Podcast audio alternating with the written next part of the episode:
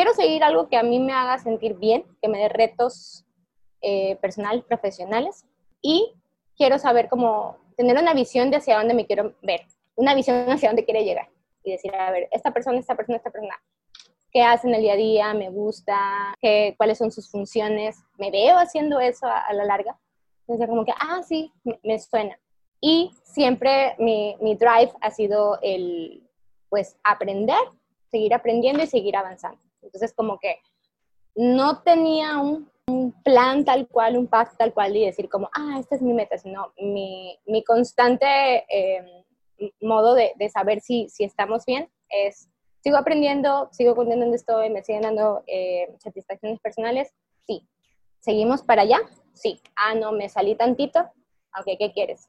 ¿Hacia dónde te desviaste? ¿Es a donde quieres llegar o no? Entonces, como siempre, hacer ese double check personal, ¿no?